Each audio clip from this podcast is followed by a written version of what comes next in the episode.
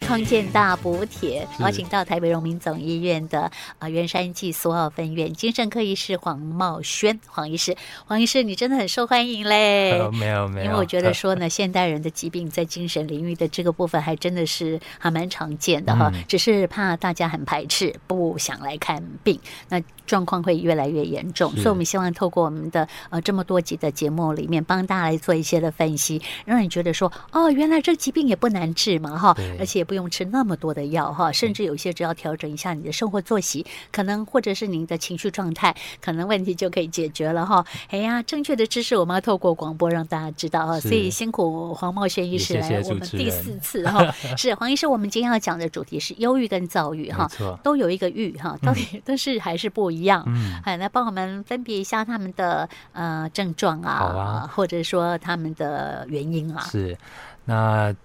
我必须说，精神科其实真的是还蛮贴近我们的生活跟我们的社会脉络的。那也谢谢有这个机会可以来跟大家继续来做分享。是，那我们今天就要来提忧郁跟躁郁啊，听起来好像这两个疾病的名称很接近，嗯，但这两个其实是完全不一样的状况。啊好哦，所以我们就一个一个来讲。既然这两个单字里面都有“郁”这个字，“郁”就是忧郁、心情不好，那我们就来提一下郁。那其实忧郁还蛮常见的，这个是一个呃人之常情，人在心情不好的时候就会忧郁嘛。好、正是因为这个样子，很多人可能不觉得这样子有问题，或是不愿意承认，或是抗拒治疗。好、但我们必须说，忧郁的这个症状严重程度到一定的程度，而且时间维持了一段时间都没有变好，甚至影响到日常生活功能的话，诶，这个就需要重视咯。比如说什么，我们在临床上面偶尔会遇到有病人，哎，就会来诊间主诉是说，啊我这阵子怪怪的，没欢喜，闷闷的，就不做，开心不起来啊！你看，明明是一个忧郁，可是每个人讲出来的样子都不太一样是，但他其实反映的都是背后的不快乐。好，那我首先我们来看一下哦，我一开始有提到忧郁的症状到一定的严重程度指的是什么？我们医师，我们一定还是要有一定的标准，不是空口说白话说，诶，哎这个人心情不好，或是这个人心情好，这个不是我们自己来判断的，还是要有一定的诊断的标准。嗯，好、所以常见的一些忧郁的症状像是什么？第一个就是情绪低落、无助、开心不起来、不欢喜，嗯，好、就是情绪低落。第二个就是原本有兴趣的事情，突然间就没兴趣了。哦，哦，比如说、呃原本想上班，现在不想上班了；原本喜欢跟人家互动，喜欢跟人家讲笑话，他突然间就闷闷的，都不想要出门。啊、原本喜欢出去打球、做运动，都不喜欢了。啊、原本喜欢种种花，晚上出去打打太极拳，他现在都都没兴趣了。这个就是原本有兴趣的事情，突然间没兴趣了。嗯啊，短暂时间可以吗？短暂的，如果那一两天就过去了，那没有问题。一个礼拜嘞？如果到一个礼拜或是两个礼拜以上，哎，这个时候就要比较小心一点。我哦真的，一两天没问题，但是嗯但是再长一点就有事。对，哦哎、所以我们哦通常就是会都会定义说，呃，那个严重程度要够，时间要够长，而且已经到影响生活，这嗯三个是还蛮必要的。是好，那接下来常见的症状还包含什么？包含了食欲跟睡眠会有变化，哦食欲有可能突然间吃的很多，又或者是对食物都没兴趣、没胃口，睡眠也会变化。比如说，呃，一天平常睡七八个小时，哎，突然间一整天都躺在床上下不了床，十二嗯十三个小时，又或者是晚上翻来翻去，怎么样都睡不着，天就已经亮了，心情更无助。嗯，又或者是活动力变得下降，容易变得累，又或者觉得烦躁，觉得静不下来，哦，有点容易生气，哦哦，对嗯又或者是觉得没有价值感，自己做什么事情都不对，好像不应该活在这个世界上。哦，这严重了哦。啊对啊嗯，或者是发生的这些事情，好像都是都是因为我对。啊，都我是造我做成不的。好，都是我造成的这个罪恶感，没有价值感。我觉得他之前受到打击吧，不然怎么突然变这 样？有些人的这个状况可能跟外在的压力有关系，但但大部分的情境之下，很多时候问都问不找出不有什出么来原因，哈对，原因对，哦病。人常会说我都好好的啊，我家庭和睦，我工作也都赚很大的钱，嗯呃，工作上面也没什么遇到什么瓶颈，可是就这阵子不知道为什么就开心不起来，啊，这个才是比较常见的，是没有哦办法都归因于是外在的压力。嗯嗯那除此之外，也会容易注意力没有办法集中，嗯哼造成白天很多事情不能做。是这个是忧郁的状况比较常出现的。嗯那这个时候有也也常遇到病人讲说：“哎、医生啊，我最近觉得很烦，我很烦躁，嗯我我烦躁的这个躁，我会不会就是躁郁症？”哦，这个时候我们就要来提一下躁郁症。躁郁症跟忧郁症是完全相反的。这个躁通常指的不是烦躁，而是指刚好颠倒。郁症的时候是情绪很低落，可是躁起来的时候情绪会完全颠倒，会嗨起来。哦，一直动一直动吗？嗯一直要做一直很要做对，这整样啊？个哈嗨起来变得很开阔、很高昂的情绪。当然，也有一些人容易变得凶，也就是跟平常变得比较不一样。嗯除此之外呢，他们还会有一些比较特别的变化，比如说他们可能会突然间做一些平常不会做的事情，例而如且是很冲动的事情，打而人啊这吗些？冲动的事情会有不好的后果，哦比如说对，有可能会攻击，有可能会凶，又或者是花大钱投资，这个很常看到。哦，一下之间就嗯几不百一万样了，哇，也都真都撒投钱撒啊钱，又或者是直接去买豪车，买好几辆啊。啊可是等情绪比较平稳下来的时候，哇，后悔万分，我想怎么会嗯那个时候做这个决定？哦，是哦，又或者是欲望变得很高，所以有些啊年轻人可能会做一些呃不安全的性行为，这些都蛮危险哦、的。是，除此之外，一些常见的就是话突然变得很多，嗯嗯哦嗯，，那有很多想要做的有目标的行为，有很多计划，而这些计划平常是没有的，而且会觉得自己的能力变得很好， 哦变超人对，变超人、变神、变什么事都能佛做可以影响这个全世界。啊，这个是很蛮常出现的啊啊表现，啊还是蛮特别的哦、另外就是睡眠的时间变得很少，嗯啊，哼，但白天都还是很有活力。哦哦哦，为什么这不是很好吗？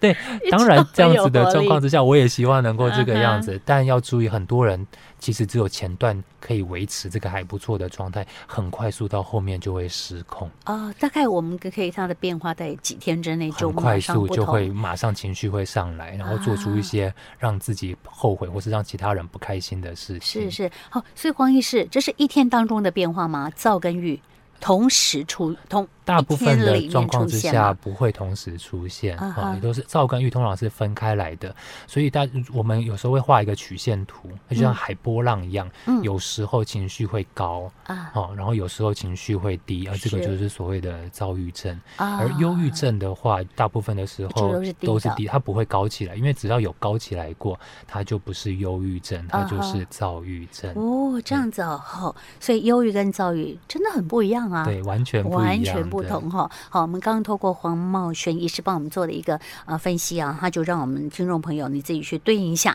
你的朋友哦，是不是有这样的情形，或者你自己有些时候是自己不知不觉，是别人告诉你说你最近怪怪的哦。吼好，所以刚刚是讲症状是啊表现啊，大概就是这样子的一个情绪的呃起伏波动哈。那再来我们就要讲那原因呢？是，那呃，忧郁症跟躁郁症目前非常确切的病因，我们仍然都还在研究当中。啊哈那我们只能说，它背后的成因非常的复杂，有可能跟体质。哦，有就是表示跟他的身体、跟大脑，甚至跟遗传有关系。它有可能跟他本身的个性、因应外在的压力也有关系，呃，又或者是跟外在的事情也有关系。哦，那所以有一个假说是说，大部分在年轻的时候都没有问题，可是第一次突如其来一个很大的压力来的时候，我们的大脑还有我们的身体就会变化，就会导致第一次的发病。嗯那第一次发病之后，身体也就是大脑会变得比较脆弱，那就会变成一个跷跷板一样，每之后每一次来，很它容容易易发就会作，再发作，会越来越容易发作。嗯这哼是目前的理论的概念。嗯哼好、那呃，针对各式各样不一样的假说，就应运而生，有很多不一样的治疗方式。这个我嗯们哼待会可以再来做介绍。也就嗯是哼忧郁跟躁郁，它两个其实是不一样的疾病，所以他们的处理还有他们的治疗的方式其实是蛮不一样的，嗯哼也要哼让大家知道。是是，那黄医师，你刚刚讲说是不一样的嗯呃表现嘛哈，但是它的原因呃它的呃的原因可能会是还蛮蛮相同的，对不对？它的原因是蛮相同的，可能是一个重大的事件所造成的，对所引发的对哈。好，那这样的话，一个重要的事件，哎，学生时代会不会因为一个要考试的一个压力？来了之后，它就表现出来。所以还蛮多我们门诊或者我们精神科的病人蛮常听到的，就是在学生时期，或者是男生是在当兵，或者是之后开始找工作这段期间，或者失恋关键对啊一个压力来，然后很容易就开始风吹草动，就开始会有变化。是，所以我们可以大概来看一下忧郁症跟躁郁症他们发病的时间。嗯哦嗯，躁郁症它发病的时间相对而言比较早，我们讲的是平均。平均的意思就是有些人很早就发作了，可能嗯十几岁就发作的，有些人可能到四五十岁才发作。哦但平均下来的话，呃，躁郁症的第一次发作，大部分是二十几岁、三十岁左右。还蛮早的嘞。对，好，哦，我如果过了这个时间，我不会有躁郁了，还是有可能的。 所以说所以比还例是要上比较小心高，对好，早一点发对现。那一般我们所提到的重度忧郁症，也就是忧郁症，呃，发病的时间相对而言晚一点点，也就是三十几、四十岁左右。哦，但在临床上面，我们其实还是很难做区别。嗯，为什么呢？我们刚才有提到了躁郁症，它其实包含了躁期的发作跟预期的发作。可是很尴尬的是，大部分的病人他们第一次的发作是用预期来去做呈现。哦，表现是在郁的部分，对，那所以就第一是次发作 blue，是郁，对，就 blue，啊一直情绪往很低落，沉，嘿，但我们医生不是没有办法，没有办法预知未来，不知道他之后到底会不会躁症会发出对来。对对对，所以在前几次发作的时候，我们都只能够诊断他是中度忧郁是忧症，郁哈，对嗯哼，他结果可能治疗的效果都不是很好。过了五六年之后，哇，第一次的躁症跑出来了，我啊们才知道说啊，他嗯对其实啊根本哈就是一个躁郁症，所啊以治疗要所使用的药物可能要重新做更啊换，哈哈哎啊这，个是容易发生的事情。关键是竟然可以事隔五年之后或者几年之后才出现躁的情形啊，对，没有错。那它很可怕哎，对对啊，那当然我们要临床等待呢，，对啊，所以临床上面还是有一些些蛛丝马迹可以帮助医生做判断。是比如说刚才所提到的，因为躁郁症它的比较早发病，嗯所以如果他很早年轻的时候就出现症状，又或者是他出现症状特别的严重，又或者是他对于忧郁症治疗的效果非常的不好，或是很快速就变好，这些都是一些蛛丝马迹，可以来告诉我们说，嗯他可能不是一个典型的忧郁症，他背后嗯哼有可能是一个躁郁症。是邀请到是台北荣民总医院苏澳暨圆呃山分院的精神科医师黄茂轩黄医师。黄医师刚刚帮我们听众朋友介绍了一下忧郁、躁郁哈他们的表现哈，然后再来就是说我们在呃这个整个做一个原因的探讨的部分是哈，其实很多我们还是呃不是很了解哦没哈错。对我们医学已经进步到这个阶段，但对于大脑，这是大脑的疾病嘛哈，对。也还有一些呃比较神秘的区哦域，我大们脑还没真有的理解。是非常复杂的一个器官，没错，我觉得上帝造人真的是 很太神厉害妙了嗯。对，好，所以我们在呃整个忧郁跟躁郁的分别的部分，我们还有其他的方式可以来做一个判断嘛？除了说他可能表现一直是呃在低 低情绪低落的一个状况之下，一直如此的话，忧郁哈，但躁郁的话是有起伏有低落哈。嘿，那还有其他的吗？那我们可以再统整一下我们前段讲的忧郁跟躁郁哈。忧郁就是它也会一阵一阵的，忧郁的病人大部分的状况之下，他不会一辈子都情绪低落，嗯他会一个周期一波一波一波这样子来，可能大部分的时候情绪稳定，哎。啊，结果就掉下来了，可能几个礼拜或是几个月，啊之后又上来，情绪稳定之后，过了几年或是几个月又再下来一次，这个是忧郁症，嗯啊，他不会情绪高起来。而躁郁症就刚才也有提到，它除了预期，它除了郁症之外，它也有躁症，它会有高起来的时候，所以它会高高低低，高高低低。嗯，好，那临床上面我们的躁郁症又可以再分为两种哦，我们会称为第一型的躁郁症或者是第二型的躁郁症。第一型的躁郁症呢，就是比较典型的，就是它会狂躁，它会有躁症的发作，也就是它嗨起来的时候会非常嗨。啊、好狂躁对，嗯它有可能会失控，会发生一些呃社会案件，啊啊，，比如说他有可能会伤人啊，是他是有可能会酗酒，他有可能会用毒品，他有可能会哦买卖，嗯过还度会的买卖，哦，对，他就过度的投资，因为那个是时候哦，很有自讲信，到，对，然嗯后他会高起来，他除此之外他也会低下来。他只要有狂躁躁症的发作，他就是被称为第一型的躁郁症。好，那所谓的第二型呢？第二型是怎么一回事？第二型的意思就是他也会高起来，可是它不会高到那么高，嗯，哦它不会到失控，它不需要到住院，它它反而功能还不错，很有自信，而且生产力很好。哦，那大部分的人听到这边就觉我得觉好得像挺好的啊。对呀、如果是我的话，我也哎呀，会我想也要希都望处我于有这这个样状的态，呵呵每天阶都会段很啊，开心啊，很有活力，很有创造力。是轻躁症，轻躁症。好，轻躁症的意思就是它的症状呈现跟躁症几乎是一样的，可是它的严重程度没有那么严重，嗯，而且它持续的时间稍微短一点点。对，短一点，好我们看到曲线了，对，好，但要注意的是什么？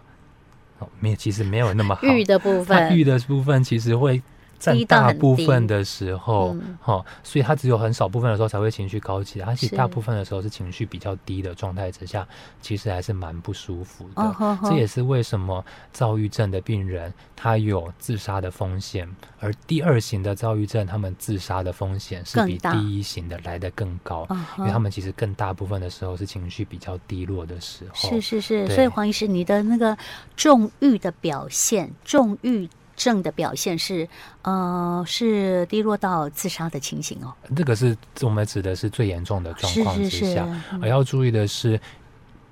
躁郁症跟重郁症的病人，他们在预期的时候，他们症状表现几乎是还蛮雷同的，比较嗯难哼哼区分。是好，那还我们还可以要怎么样来区分呢？好。那忧郁症跟躁郁症不一样的地方，还有他们的流行病学上面，忧郁症其实还蛮常见的，它的终身盛行率大概是十到十五 percent，也就是一百个人里面有十到十五个人，他们这一辈子都会经历过忧郁症。嗯哼，而躁郁症的比例相对而言低一点，哦，大概是一到五 percent，也就是一百个人里面有一到五个人，他们这一辈子会经历过第一型或者是第二型的躁郁症，而这两个状况的治疗方式是截然不同的。我们嗯首先来讲忧郁症，忧郁症我们在前几集有提到哈、大部分的状况之下，我们首先医生通常会在门诊开立抗忧郁剂给病人。但因为每个人忧郁的病病理的原因是不太一样的，并不是所有人吃抗忧郁剂，他的症状都会改善。所以这几年有一些新的治疗方式，也就是不靠吃药的方式，也就是所谓的重复的穿透透露的磁场刺激嗯我术，们有重讲复透露磁刺激术，我们之前有介绍过，简称英文简称叫做 RTMS，这是一个新的治疗方嗯式。哼因为我们觉得忧郁症的病人，他们左侧前额叶的功能相对而言比较低，所以我们用这个刺激的去刺激方式，让他的左边的大脑可以哒哒哒哒哒活化起来，所以情绪有可能会改善。是好这个是忧郁症的部分，嗯而躁郁症的部分治疗就相对而言比较不一样，它的治疗主要还是要靠药物，嗯当然心理治疗也是蛮重要的，是是不论是忧郁还是躁郁，心理治疗可以支持他们，可以让他们可以有一些方式，可以来抚慰自己的心灵，更加更加认识自己。嗯哼，这个一定是少不了，还是需要的。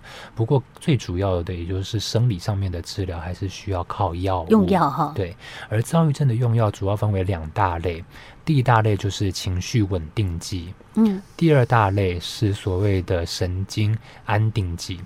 和精神安定剂。精神安定剂它的另外一个名称就是抗精神病药物。嗯，好、嗯那听到抗精神病药物，有些人可能就会、嗯、眉头一紧，想说这个不是呃精神病或者是思觉失调症、精神分裂症的病人在吃的吗？哦，但其实不尽然，嗯这个只是一个药物的统称。嗯哼，它这个药物的作用其实还蛮多元的，而且种类非常的多。其实各式各样的精神科的疾病，在治疗上面有时候都会需要使用到这个精神安定剂。而且精神安定剂随着科技还有药理学的研发，其实这几年有越来越多新的药物，副作用没有像四五年前一大家所认知的那样会流口水啊，是会变得很钝啊，或者很嗯想睡觉。是是这一是类的副作用现在变得很少，啊，而且除了吃的方式之外，这几年有一些新的方式，比如说用打针的。好、听到打针也要跟大家再介绍一下哈、打针通常又分为短效跟长效。短效的针剂通常是在一些特殊的危急的状况之下，我们需要让病人很快速的可以冷静下来，很快速的的让他冷静下来，而这个效果通常只能维持几个小时。嗯哦，但我接下来要提的是另外一种针剂，它叫做长效针剂。哦，长效针剂是最近这几年来的发发明哦。，对，它是这几哦年新的发明，我觉得是这个对于病人还有家属而言，这真的是一个福音。是是。为什？么？因为有些病人他们在症状比较明显的时候，他们不觉得自己有问题，嗯哼所以他们不愿意服药，是，又或者是真的每天要吃药还是会忘记，嗯，又或者是这个药物吃下去其实副作用蛮多的，嗯嗯，诸如此类的原因，所以口服的药物可能不见不得那想么吃适了合。这个时候，如果是长效针剂的话，就嗯相对有它便利的地方。为什嗯哼么？因为长效针剂它通常就是一个月打一针。是好、啊，其他时候口服的药物有机会可以减到非常少，又或者是不需要吃口服药物，方便许多，而且可以统计上面已经有很多的研究证实，确实可以减少病人再住院的风险，也就是嗯症状可以非常的稳定。是是，好那通常躁症如果不治疗的话，它一次的躁症哦，你放着不管它，需要维持三到六个月的时间，真的是还蛮长的嗯哦。对，好有好一季到久两季的时间哦都没有嗯变好，然后家里面的人都对很困扰，因为对病对，人可很能会担很心、短。很紧张，对哎怕它发作。对，嗯，那郁症的话，统计上面来说，如果不吃药、不靠药物处理的话，是六到九个啊，月。更久了，对还一直心情低落，所以哈真的要好好的处理，好好的治是疗。为什么呢？因为只要有治疗，哇，真的可以缩得很短。嗯统计上面来说，躁症如果有药物控制的话，一个躁期差不多一个月左右可以缓解。那忧郁症的话，如果有药物的介入的话，平均大概三个月。嗯，好、那目还是要讲清楚的是，目前躁郁症这个疾病是没有办法根治的。哦，啊一所旦以有的话没有办法治疗，但是我们有很好的药物，，对，有很好哦的你介像入打方针式，哈就是我也们是所谓提到的，除了急性期之外，长期的维持期的治疗也还蛮重要的。对对对，好、哦那可以透过药物来控制急性期发作的时候，可以减少症状，而且可以让那个区间可以变短，稳定时期的减少发作的次数。嗯哼，哦因为我们特别在意的是发作的次数。为什么在意发作呢？因为每一次每一次的发作，哈，每一次的发作会后续的发作的距离会越来越来越近，短，越来越快，对。嗯，哦，之前以前一开始可能一两年才发作一次是，到后面有可能一两个月就会发作一次，哦这那样几那乎么一频整年繁都没有哦办法好好的。是好好的对生活对啊哈，，这样还蛮痛苦的。嗯除此嗯之外呢，每发作一次，同样的药物的效果就会越啊来越差。长哈，没有错要加重药物没有哈，错，这都不是我们想要看到对的，啊，而且另哈外一个很让我们在乎的是，每一次的发作其实都是破坏大脑，嗯，对大脑其实都不太好。是是哦，，那近几年的研究也有发现说，思觉失调症，又或者是我们今天提到的躁郁症，他们在发作的时候，身体其实是处在发炎的状态嗯之下，而这些发炎的状态其实对大脑脑细胞其实是不好的，是会让脑细啊胞死亡的。是那所恶以性发循作的环，越对，所以发作的越多的话，哇，那认知功能就有可能会变得越来越差，嗯哼哼呃之后可能没有办法好好的照顾自己。是好黄医师，你刚刚所谓的这些的治疗都可以健保给付吗？目前包括我们这的打针，对这个长效针剂哦，或是口服的药物，目前都有健保的给付，嗯哼，所以在药费上面，家属或者是病患可以比较放心。嗯那哼，另外的话就是刚才有提到的，他们长期的发作有可能会反应变得比较不好，嗯没因错为，疾病有可能会影响认知功能，那这也是需要再三的喂教的原因。因为有些家属或是病患可能出院之后会觉得，啊我反应变得比较不好，顿顿的，会不会是药物的原因造成的？啊结果不是，对，啊嗯那、结果他们就不吃就药，对，哦然整后个很就归快咎于我用药了，对，然后很嗯快速又再发作了，然后是就进入这样子的恶性循环，这个是啊啊需要再三的提醒跟叮咛的地方。嗯，那当然有一些药物使用起来，当然还是有可能会有一些不舒服，或者是有一些副作用，而这大部分都是有办法处理的。所以如果有用药上面的疑虑，又或者是已经吃了身体不舒服，都还是建议可以赶快回到门诊，跟您的医师来做进一步的咨咨询跟嗯讨嗯论，他绝嗯对哼会欢迎的。对对对，黄医师应该也都有跟您的病人讲说，呃，吃了药之后呢，怎么样的反应的话，你赶快回来，我帮你调整。没有错，好、我们就怕病人不回 来，所以就担心他们对以啊为说啊不好，所以他就、呃、让他自己的疾病就这样子放任他继续严重下对啊，去有哈、时候病人就门诊就没有出现了，哎呀心里多面不就快想了说啊，会不会很快又又 再又有又回来？然后就果不其然，有些病人就是消失了半年、一年之后，下一次看到又是症状很严重的，被家属或者是被警察、消防队员啊送来是急诊，不那真想的是这样于心不忍。对对对其实哦都是有办法可以控制的好的。是是是，嗯，但这样听起来，躁郁症的患者的话，嗯，黄医师有跟我们讲说，他是要持续用药的，对。好，他是不会好，但是他可以控制的很对，好大。家可以把它想象成慢性病，像高血压、对糖尿我们病也都在是吃可以控制的，药啊嗯对，嗯不用担心。是是是哈，就怕你不来看医生是哈，因为你不能够放着自己的病情，呃，然后嗯，原本可能一年发作一次，之后变成两三个月，你就要再来发对作啊一除次了哈影。响自己的身体健那康，也呃真会的，影我们的响身人边的生人。怎么对嗯能让它变成这样呢？要自救哈，要赶快请医生帮你协助哈真的都，有这个问题方都法可以解决的呢对哈。我们呃，透过这么多集的节目，帮朋友们讲到了身心症，其实身心症有很多的这么大大小小的这些问题哈，黄医师都告诉大家一个概念：早治疗比晚治疗好哈。没有错是有任何的问题的话呢，医生一定会想尽办法帮您做处理的哈，您不用担心，但是你一定记得要来看医生。是的，好，非常谢谢黄茂轩医师，谢谢你哦，谢谢大家。好，再见。